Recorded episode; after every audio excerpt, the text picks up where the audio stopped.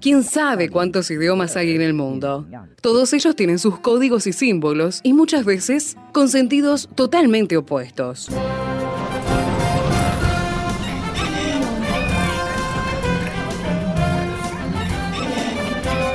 Jungla semántica.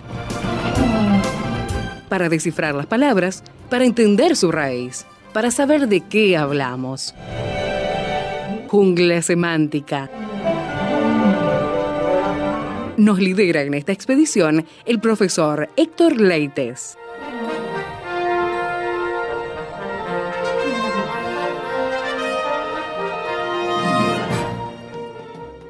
Estamos teniendo un intenso viaje por el segundo capítulo de Segunda de Pedro, donde el pastor Héctor Leites nos está invitando a tomar todas las salvaguardas del apóstol Pedro para que podamos mirar nuestra vivencia espiritual en forma saludable. Bienvenido Héctor, ¿cómo estás? ¿Qué tal Esteban? ¿Qué tal amigos? Y acá estamos contentos nuevamente de estar en Jungla Semántica, analizando, mirando, observando esta carta tan fuerte, ¿verdad, Pedro? Tan fuerte. Muy, muy. Eh, Esteban, esta carta aquí en Pedro, en segunda de Pedro, capítulo 2, hablando de los falsos maestros y que todavía quedan unos cuantos versículos que, que le va a seguir dando con todo.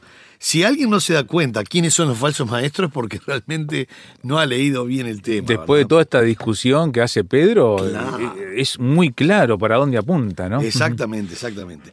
Y no nos olvidemos que en la primera carta Pedro había alertado acerca de estar firmes en la verdadera gracia de Dios por causa de las persecuciones de Nerón y ahora está avisando justamente esto tan especial de lo que son los falsos maestros en base al retorno del Señor, porque Sí, eso sí. va a ser el capítulo 3, va a ser la venida del Señor. Y en el capítulo 2, versículo 19, nosotros este, terminábamos esta sección diciendo que les prometen libertad y son ellos mismos esclavos de corrupción. Y dice algo más, porque el que es vencido por alguno es hecho esclavo del que lo venció. Sí. Esto de que les prometían libertad era una libertad personal, Claro. y eso es libertinaje. No es una libertad en Cristo, sino la que cada uno quiera. Se firmaban una carta a sí mismos para hacer cualquier cosa. ¿no? Exactamente.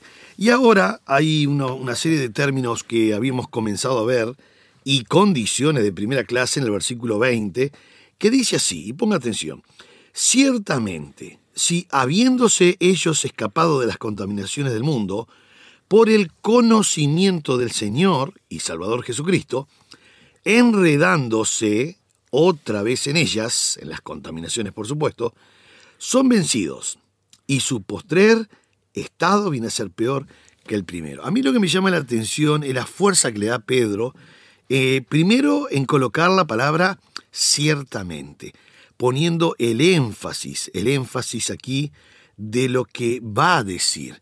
Y si acá hay una gran verdad, dice Pedro, todas estas personas, o algunas de estas personas, pero estas personas, si ellos sí o sí se escaparon de las contaminaciones. Está hablando de un estado, y sabés que llama la atención Esteban, porque habla de un estado que ellos habían estado antes, se escaparon, este, huyeron, y, y quien los hizo huir fue el conocimiento pleno del Señor Jesucristo. Por eso dice en el versículo 20, sí habiéndose, sí habiéndose. Ese sí es una condición de primera clase, como habíamos observado ya. Las condiciones de primera clase en el griego dan la condición como cumplida y como cierta, no Como hay cierta. duda ninguna. La condición que hay duda es la condición de tercera clase, que puede que sí, puede que no.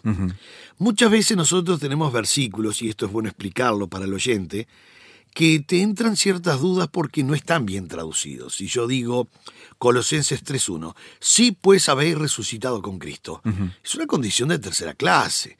Cuando en el griego dice ya que han resucitado con Cristo, o sea, pone la condición de primera. Hay otra condición que es de primera en el griego, y por alguna razón se traduce mal en, la, en, en Romanos 8.9, que dice, si es que el Espíritu de Dios mora en vosotros. No, está hablando de los cristianos de Roma. Y le está diciendo, ya que el Espíritu de Dios mora en vosotros. O sea, no se está cuestionando, no se está dudando en el asunto. La condición de tercera clase se puede cumplir o no, depende mucho de la persona. Es como que yo diga una condición de tercera clase y digo, si los alumnos hacen las tareas, aprueban la materia. Claro. Está supeditado a que hagan las tareas. Algunos que sí y otros que no. O sea, se puede cumplir sí o no. Las condiciones de primera clase siempre se cumplen. Son condiciones que se llaman, en el, griego se llama la apódosis y la prótasis, se llaman eh, de una manera que la condición está dada como cumplida y cierta. La que nunca se cumple es la de segunda clase. Es versículos como, eh, si la salvación fuese por la ley, si la salvación fuese por la ley, esa condición nunca se cumplió porque la salvación nunca fue por la ley, porque la ley no salvaba. Entonces, si le hubiesen conocido, no lo hubiesen crucificado. Esa condición nunca se cumplió. Entonces, aquí la condición es de primera clase. Quiere decir que esto está dando por cumplido, ¿cierto? ¿Y qué es lo que da por cumplido? Que ellos escaparon, ellos, habiéndose ellos escapado de las contaminaciones del mundo. Ahora, mira el medio, ¿cuál A fue? ver. No fue voluntad, no fue esmero, no fue esfuerzo personal. Dice, por el conocimiento. Cuando hablamos del conocimiento, Esteban, lo más importante es aquí que es un conocimiento de Cristo. ¿Por qué lo sabemos? Porque dice, por el conocimiento del Señor y Salvador Jesucristo. Acá no fue capacidad, formación, estudio, esfuerzo. No, no, ellos lograron escaparse de esas contaminaciones del mundo por el pleno, y quiero poner énfasis en la palabra conocimiento, porque la palabra griega es epiginosco. Al ser epiginosco, lo que está diciendo es conocimiento pleno y preciso. Es interesante, porque el verbo ginosco es conocer por experiencia. Y epi es una preposición que se le coloca delante del verbo y queda armado así el verbo, que lo que le está dando es una fuerza, una intensidad, porque la preposición griega epi quiere decir arriba de o sobre o arriba de algo. Por eso la traducción sería conocimiento pleno, conocimiento pleno, arriba, fuerte. O sea que el conocimiento pleno del Señor Jesucristo los libró. Pero, ¿qué pasó ahora? Dice enredándose. Mamma mía, ahora sí está Ah, complicado. Sí, ahora está complicado. Porque enredándose. Ahí está el problema. Aquí está el problema casi diríamos grave, ¿no? ¿Por qué? Porque la palabra emplaquentes, emplaquentes, que es un participio, indica primero que es un participio pasivo, o sea que medio pasivo, quiere decir que ellos mismos se están enredando, no es que alguien No. los tomó y los llevó a, a un lugar y ellos sin querer no se dieron cuenta y se enredaron, no. El verbo está en una voz este, media pasiva de un participio, en plaquentes, que está diciendo que ellos mismos se han enredado, ellos han querido enredándose. Por eso en, el, en el español dice enredándose, o sea, ellos mismos. ¿Qué quiere decir en plaquentes?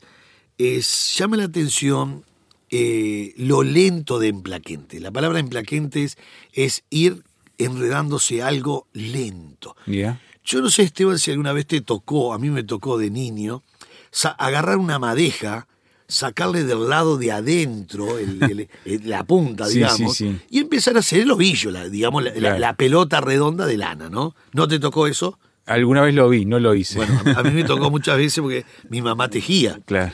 Y yo después tejía también, porque aprendí, entonces iba tejiendo y teníamos que hacer este, eh, los, los bochones redondos de lana. Bien. Y yo era niño chico y por apurado por querer ir a jugar al fútbol, porque mi mamá decía, tienen que hacer tantos, tantos ovillos, ¿no? Entonces yo apurado empezaba y yo veía que ya sacaba mucho de adentro, que había que sacar solo, solo la punta, ¿viste? Pero yo metía siempre y sacaba. Y yo quería tratar de que no se enredase y empezaba por acá, por acá, y lentamente se me armaba un nudo todo claro. por todos lados que no podías cortar y después empalmar, porque eso No había te- forma, claro. no, se te iba a complicar. En las máquinas de tejer, las que son máquinas de tejer, sí, sí. no puede haber nudo, porque No. tiene que correr eso, ¿no? Bueno, entonces este, yo metía lío con toda esa lana. Esa idea es en plaquentes. Ajá. ¿Cómo? Y, y es lento, porque en Plaquente tiene la idea de que, bueno, vos sacás, empezás, que, si- que tiraste un poquito más fuerte, se te apretó y aquí y allá, y lentamente se fue enredando. ¿Hay, cierta este, torpeza en esto o es eh, voluntario lo que está pasando? No, es voluntario. Lo que pasa que es, es, es- ahora yo iba a poner justamente dos ejemplos más por qué algo puede ser voluntario y lento. Ajá. Eh, siempre en la Biblia nunca se encuentra el pecado de la noche a la mañana, no lo encontrás. Aquí encontrás la metáfora de un, de un hebillo de lana, ovillo de lana. En Hebreos 2.1 encontrás la imagen de un barco que se va moviendo lentamente a la catarata. Sí. En el pasaje, podríamos decir, de Santiago, capítulo 1, versículo 13 y 14, ves la metáfora de la vida como un proceso de gestación del pecado, una vez que se que ha concebido. ¿Cuándo se concibe? Cuando la tentación se une a mi voluntad. Ahí se concibió ya en la mente.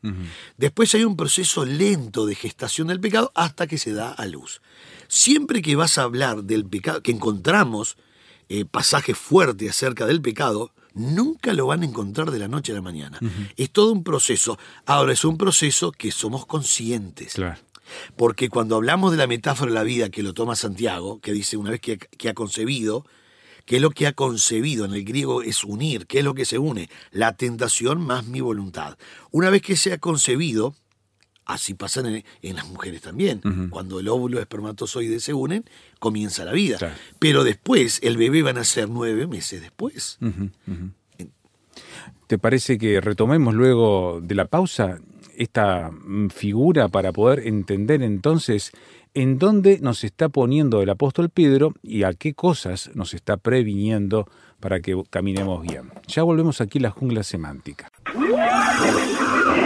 ¿Quiere opinar? Póngase en contacto con nosotros al WhatsApp, signo de más 598 91 610 610.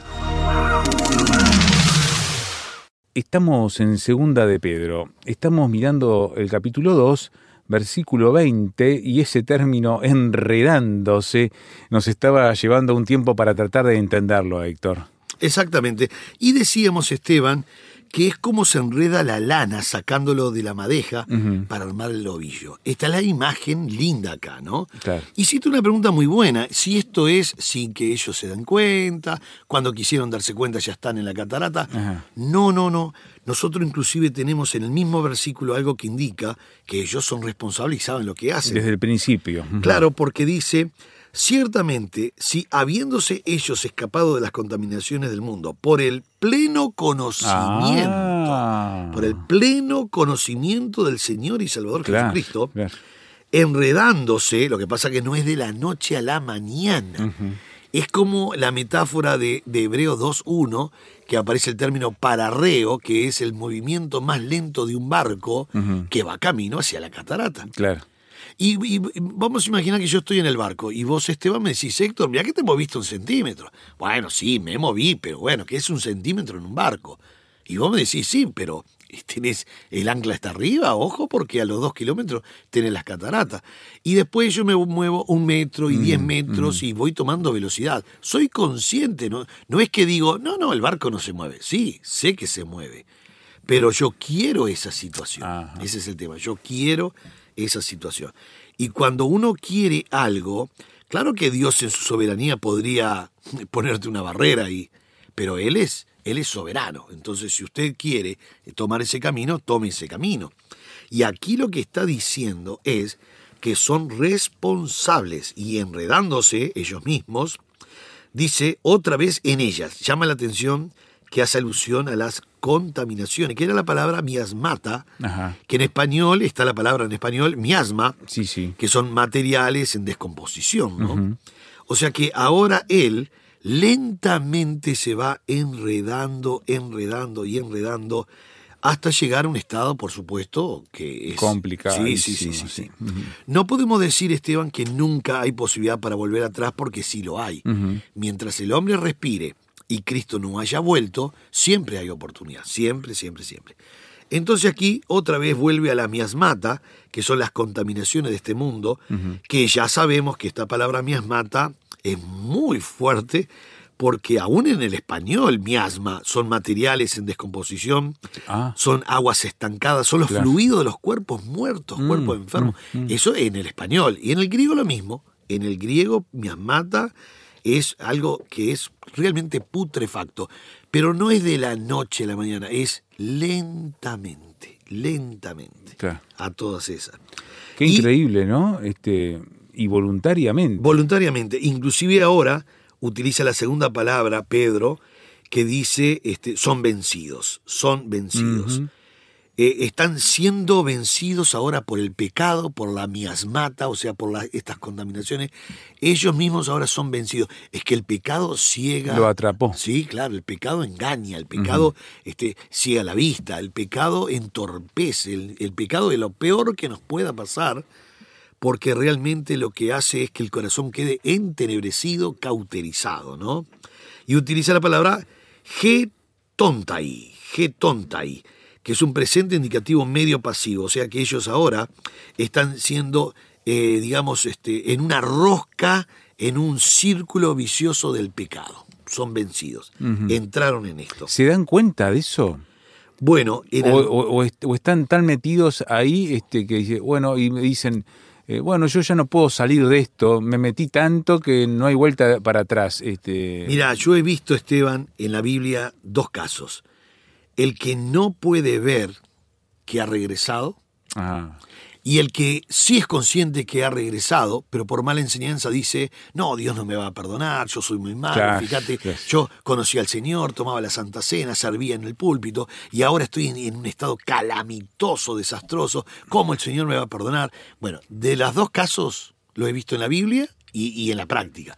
¿Qué hay que hacer? Primero, mostrarle que siempre el Señor está para recibir al más vil pecador. No hay eso de que vos sos muy malo, no te acepto. Siempre el Señor quiere que todo el mundo proceda al arrepentimiento. arrepentimiento. Y en el caso que no lo ven, que nosotros vemos en la Biblia también, vemos casos de que ya han regresado, y dijo el escritor de Hebreos, debiendo ser ya maestro, se tiene que volver a enseñar cuáles son los primeros rudimentos de la palabra de Dios. Y uno dice, pero ¿cómo regresaron tanto? Si tenían conocimiento, y, el escritor de Hebreos dice, ustedes se tienen que volver a enseñar cuáles son las primeras palabritas. Y yo estaba analizando algo que a mí me llamó la atención, Esteban, en la Biblia, por supuesto, ¿no? ¿Sabes que un profesor de matemáticas se jubila? Y él sabe, él sigue sabiendo al otro día de jubilado, sigue sabiendo cuánto es 2 más 2. Claro, no se olvida. ¿Cómo se va a olvidar, verdad? ¿Sabes que un grado 5 de la, de la Facultad de Medicina, cuando se jubila y su nieto se raspó las rodillitas, él sabe que no van a salir las tripas por las rodillas, él sabe. Ahora, en el Evangelio es en el único lugar donde se regresa. Ajá, ajá. Y yo estuve estudiando por qué, cuál es la razón por qué se regresa. Porque en la vida secular vos podés estancarte en los conocimientos y decir, bueno, estudié hasta aquí, Claro. pero no regreso. Yo como técnico en electrónica, si me traen una radio espica con el, porta, por- el portapila de- de- del lado de afuera, ¿no? Y me dice, Héctor, vos te animás a arreglarlo. Y mirá, yo ya no trabajo más en electrónica. ¿Qué es esto? Y acaba la pila. Ay, ¿por qué dice más y menos? Y bueno, por la polaridad, bueno, yo me olvidé. Claro, eso está integrado, seguro. Claro, hay cosas. Inclusive hay cosas que no se borran nunca más. Vos podés estancarte, pero no regresar a no saber lo que es un portapila, una radio, un parlante.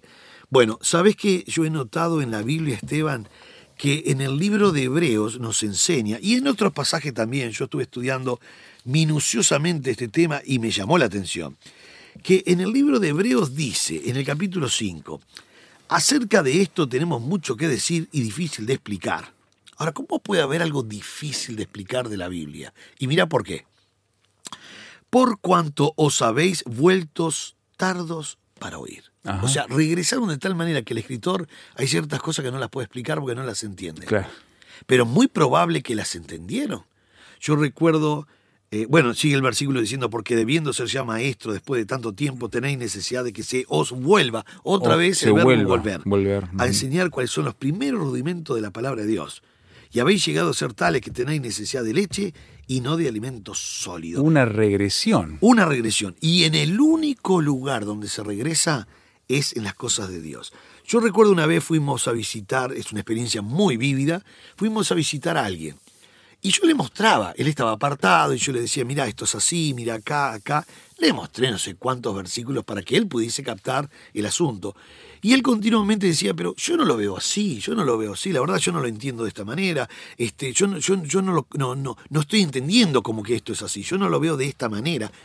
Y lo único que me salió después de tantos versículos, decirle, mirá, lo único que te puedo decir es que vos, hace unos cuantos años atrás, predicabas esto mismo, esto mismo en el mismo púlpito y lo predicabas muy bien. Pero has regresado, el pecado nubla la vista.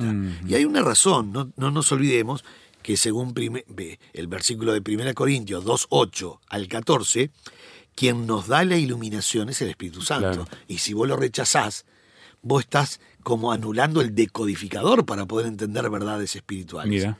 Ya podés saber de historia, podés saber de poesía, si agarrar los salmos, o podés sabi- sa- saber algo de, de lo que es este, este, eh, algo de la Biblia, de, de- de geografía, pero ya verdades espirituales, como necesitamos el Espíritu Santo, evidentemente él, él va a decir, yo no lo veo de esta manera. Por eso es muy importante, amigo, que nosotros podamos este, eh, siempre estar cerca del Señor y no permitir que la lana se vaya enredando, el barco se mueva un centímetro o el pecado comience a gestarse algunos segundos en nuestra vida. Es tiempo de abortar, es tiempo de confesar.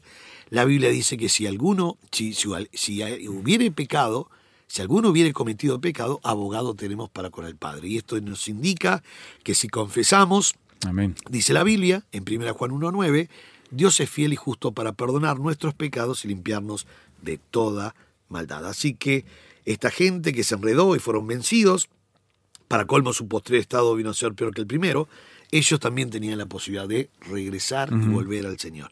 Si usted en este día está en una situación de que se ha movido hacia la catarata, tiene tiempo de tirar el ancla. Como dice Hebreos, la, la segura y firme ancla, Ancla del del alma que es el Señor Jesucristo. Que Dios le bendiga muy ricamente.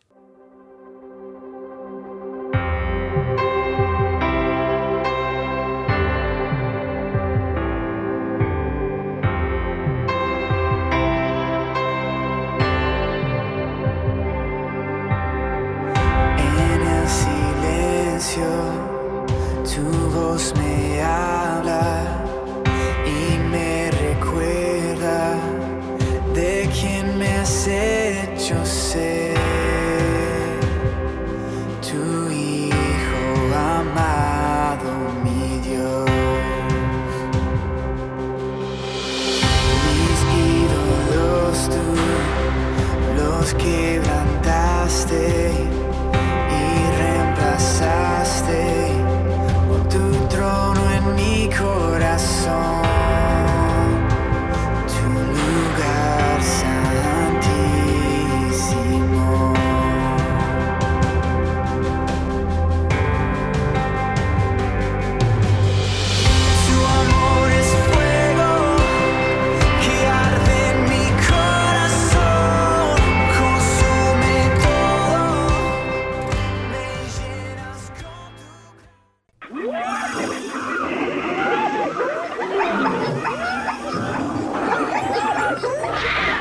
Termina esta etapa de la expedición, pero lo esperamos en el próximo programa para adentrarnos en la jungla semántica. Jungla semántica es una producción del Seminario Bíblico de Fe y Radio Transmundial. Jungla semántica.